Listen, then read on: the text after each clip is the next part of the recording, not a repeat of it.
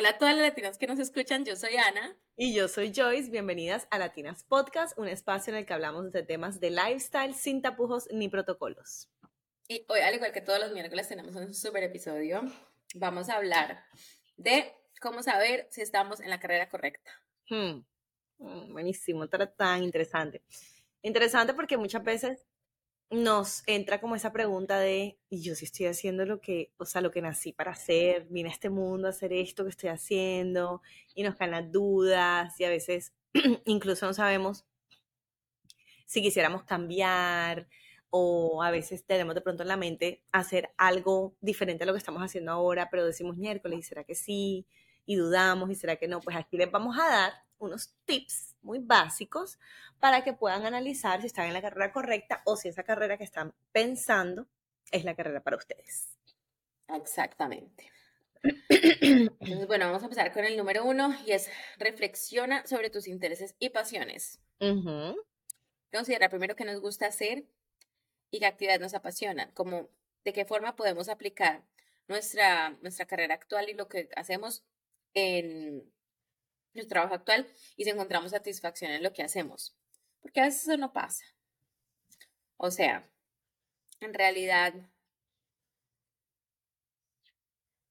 no es tan fácil cuando uno tiene ciertos tipos de trabajo, como por ejemplo el mío, que es de números, es eh, financiero, en fin, pues eso como que aplicarlo a que a mí me apasione como tal, no, yo, yo mi trabajo lo tengo porque me da plata, no más.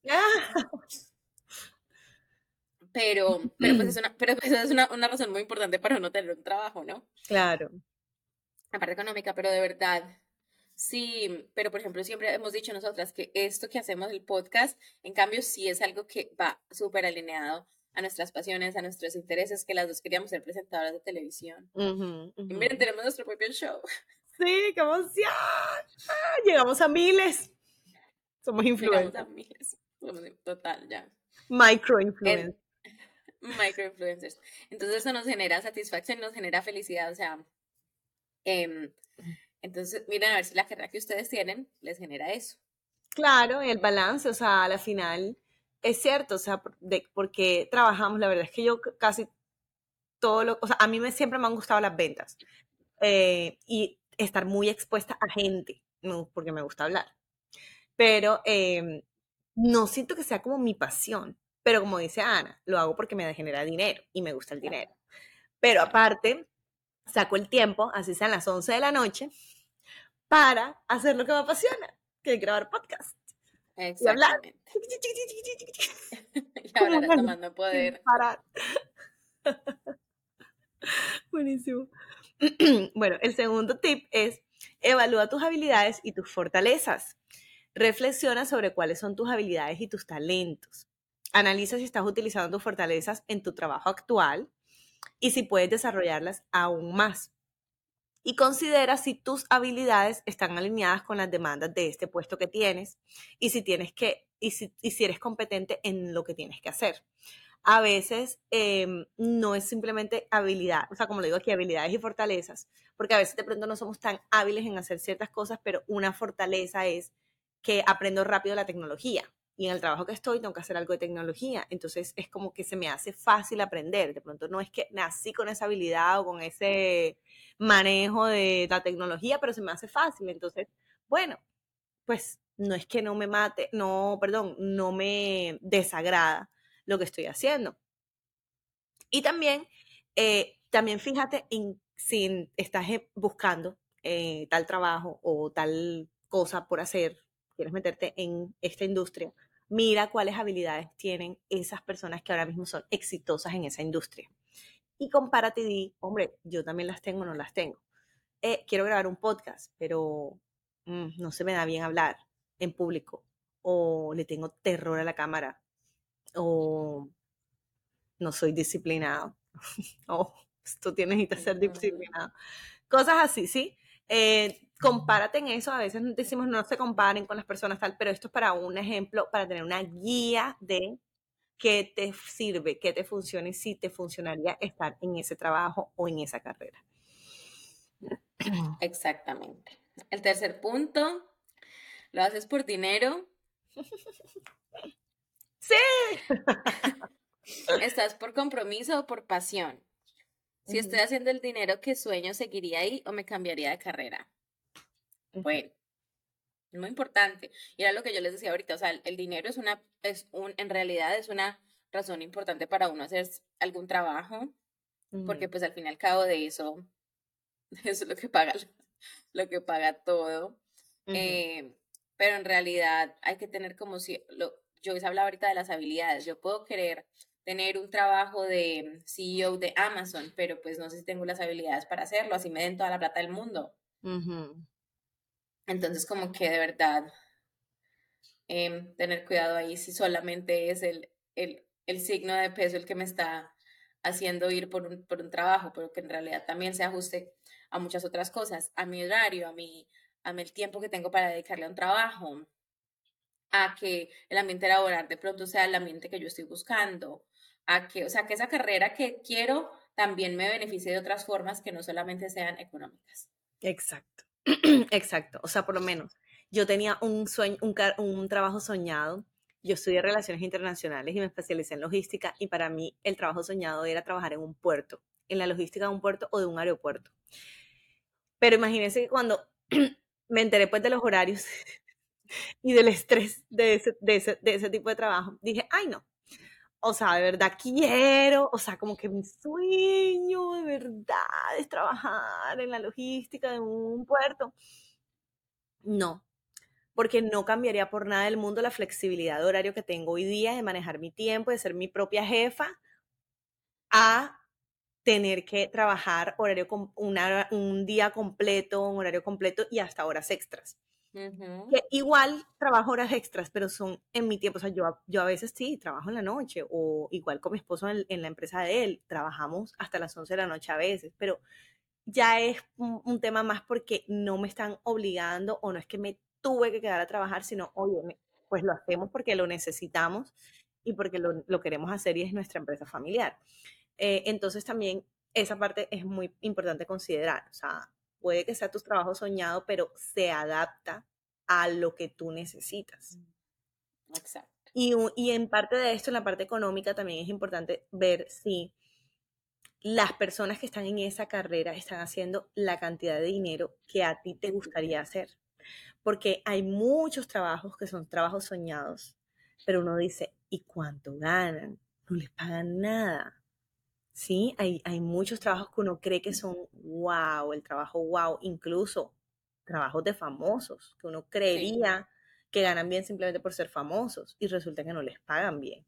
Entonces, ¿te gustaría estar ahí sin recibir la cantidad de pago que tú deseas para tu vida?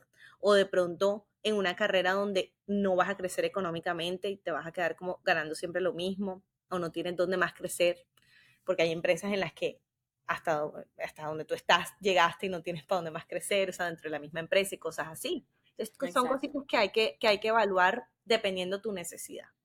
O, por ejemplo, muchos trabajos que son como de pasión, o sea, como cuando dan esos trabajos de uh, organizaciones sin ánimo de lucro, o, ¿me mm. entiendes?, de ayudar. Esos trabajos a veces no pagan tan bien. No, no, no, no generalizo, porque obviamente como todo, hay todo, pero que son más como un tema eh, de caridad y toda esta parte que puede ser más de entregar tu tiempo, pero no de generarte el dinero que quieres.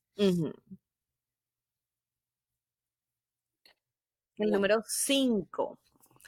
Evalúa tus valores y tu propósito, que es prácticamente evaluar sobre o reflexionar sobre los valores personales y cómo se alinean con la cultura y los valores de esa organización o de esa empresa donde trabajas o donde quieres trabajar. ¿Sí? Em, por ejemplo, un ejemplo súper chévere que me parece que sigo a una chica en TikTok que trabaja en TikTok y, y TikTok, por ejemplo, eh, tiene cubículos, o sea, nadie tiene como una oficina exacta, sino todo el mundo trabaja por cubículos y tú escoges el cubículo que tú quieras y no es el tuyo todo el tiempo, sino que tú vas cambiando y tienen y dan el almuerzo y dan snacks y dan una cantidad de cosas y son flexibles con los horarios y tal, o sea, como que hay, hay como hay mucha flexibilidad. Entonces, ¿te gustaría eso o te gustaría algo donde tú tuvieras tu espacio y nadie te toca tus cosas y tú estás en tu lugar seguro y en tu empresa donde no importa que no me den el almuerzo, pero yo tengo mi espacio y mi lugar y tal? Sí, o sea, como que todas esas, hay gente que le encantaría trabajar en TikTok y hay gente que diría, no, eso me parece un desorden, o sea, o sea, entonces también va dependiendo a, qué valores tienes y qué valores consideras tú que esa empresa tiene alineados a los tuyos. Exactamente. Bueno, em, evalúa tu satisfacción y bienestar. Reflexiona sobre cómo te sientes en tu trabajo actual. ¿Consideras que te sientes motivado, realizado, satisfecho con lo que haces? Analiza cómo tu trabajo afecta tu bienestar físico y emocional. Tan importante. Miren, no hay nada peor que uno tener un trabajo que, bueno, sí, pues te da la plata y digamos que te sientes satisfecho, sea normal, pero que emocionalmente te está afectando porque es un nivel de estrés demasiado alto con el que no tienes como forma de, de, de desconectarte un momento y de vivir tu vida o que simplemente físicamente también te está generando enfermedades porque es demasiado duro. O sea, hay que, hay que, hay que, hay que tener cuidado con eso. O sea, como que hay que tratar de alcanzar ese balance. Sí. Sí. Bueno, em, el otro punto también es que busques oportunidades de crecimiento y de desarrollo. Evalúa si en tu trabajo actual te brinda oportunidades de aprender, de crecer y de desarrollarte profesionalmente o en el trabajo donde quieras o en la empresa donde quieras entrar y considera si hay posibilidades de progresar en tu carrera y si estás adquiriendo nuevas habilidades y conocimientos. Lo que dije ahorita, hay empresas en las que ya tú estás en, el tope y puede que no seas CEO, pero ponle tú, para que salga ese CEO, o sea, de aquí a que se retire o que, o que lo cambien, va a pasar y tú eres la que viene abajo del CEO, o sea, imagínate, cuando vas sí, cuando vas a ser CEO, puede que aprendas mucho, pero ¿cuándo más vas a crecer ahí?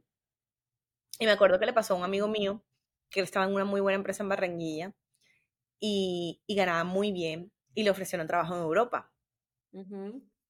Con, le, obviamente, le, con un sueldazo en euros.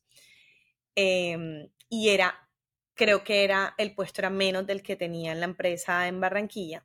Así que a veces también no sé, no sé qué, no sé, no coman de nombre, sino coman de puesto porque eso también es un error que a veces la gente comete, come de que soy jefe y allá no voy a ser jefe y entonces, pero resulta que allá vas a ganar más. Y estás igual también en tu campo. El eh, título no te paga las deudas. Y en esa empresa, en la empresa donde estaba actual, donde estaba trabajando, le ofrecieron el mismo sueldo, o sea, le, le alinearon el sueldo, le dijeron, te quedas, o sea, te damos el sueldo que te están ofreciendo allá, pero te quedas acá. Pero él decía, sí, pero evaluándolo bien, acá no tengo oportunidad de crecer, porque es que después de mí ya viene el gerente. Y de que es que el gerente se pensione, yo voy a pasar toda una vida aquí, esperando que. Entonces decidió tomar esa carrera y obviamente, obviamente, o sea, cambió de cultura, ha cambiado ya de empresa, o sea, le han salido mejores oportunidades, ha crecido muchísimo. Entonces, ah, también hay que pensar como en todas esas cosas, no es solamente un puesto un título lo que te hace, también ver, hey, qué tanto voy a aprender con, en ese puesto o en esa empresa y qué tantas posibilidades tengo ahí de crecer. Eso es tan importante. Sí. No vas a llevar solo por el título, tan importante. Bueno, en otro punto es escuchar tu intuición. Hay que prestar atención como que la intuición que nos dice acerca de nuestro trabajo.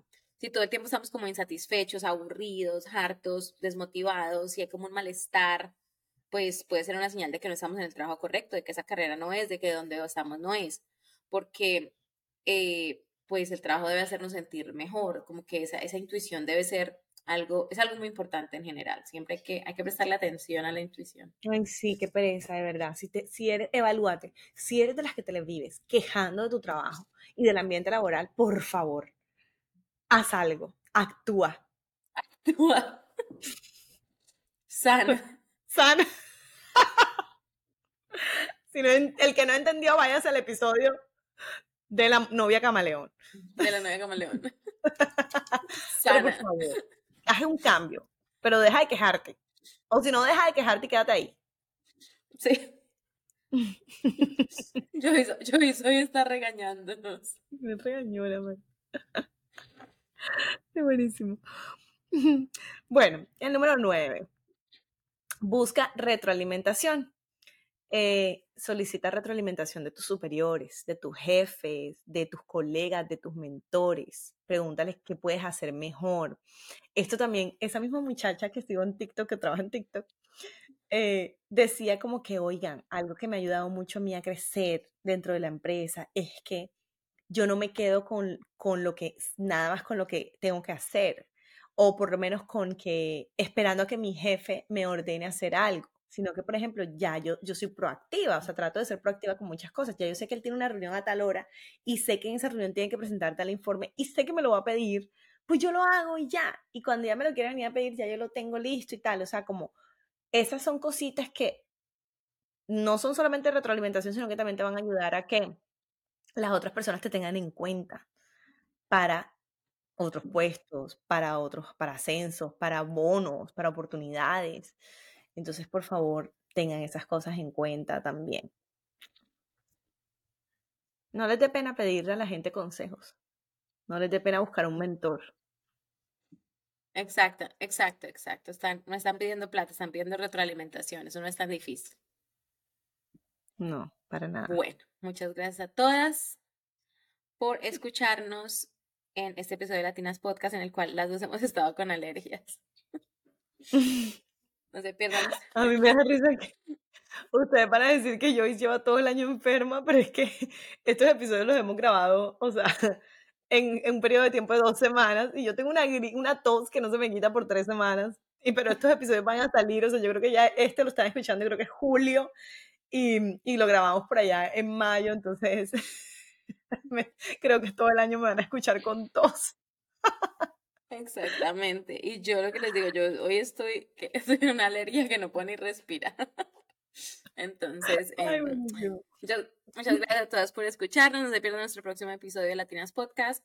En todas las plataformas donde se pueden escuchar podcast, déjenos sus comentarios, déjenos las estrellitas, las cinco estrellitas de review, déjenos, eh, síganos en Instagram, ya saben. Ay, y algo importante, compartan este episodio con alguien con el que ustedes creen que les va a servir o lo que lo necesita escuchar.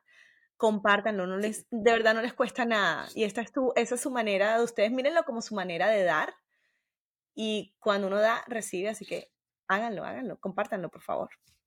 Eso, eso, eso. Que tengan una feliz semana. Chao.